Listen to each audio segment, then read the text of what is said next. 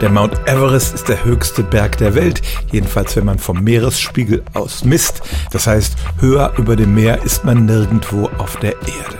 Trotzdem hat man auch auf den Gipfeln des Himalaya Fossilien von Meerestieren, etwa Meeresschnecken, gefunden.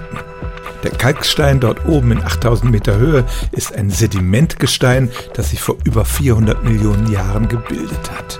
Ist das nun ein Beweis dafür, dass die Sintflut stattgefunden hat und die gesamte Erdoberfläche unter Wasser gesetzt hat? Nein, natürlich nicht. Diese Steine waren wirklich mal der Meeresboden, aber das ist eben schon lange her. Das Gestein, was heute ein Gebirge ist, gehörte zur indischen Kontinentalplatte und die begann sich vor etwa 40 bis 50 Millionen Jahren in die Eurasische Platte hineinzuschieben. Dabei wurde der Himalaya aufgefaltet und tatsächlich gerieten diese Steine dann in eine Höhe von über 8 Kilometern. Und das ist der Grund, warum man auch auf dem Gipfel des Mount Everest Fossilien von Meerestieren finden kann. Stellen auch Sie Ihre alltäglichste Frage unter stimmtz.radio1.de.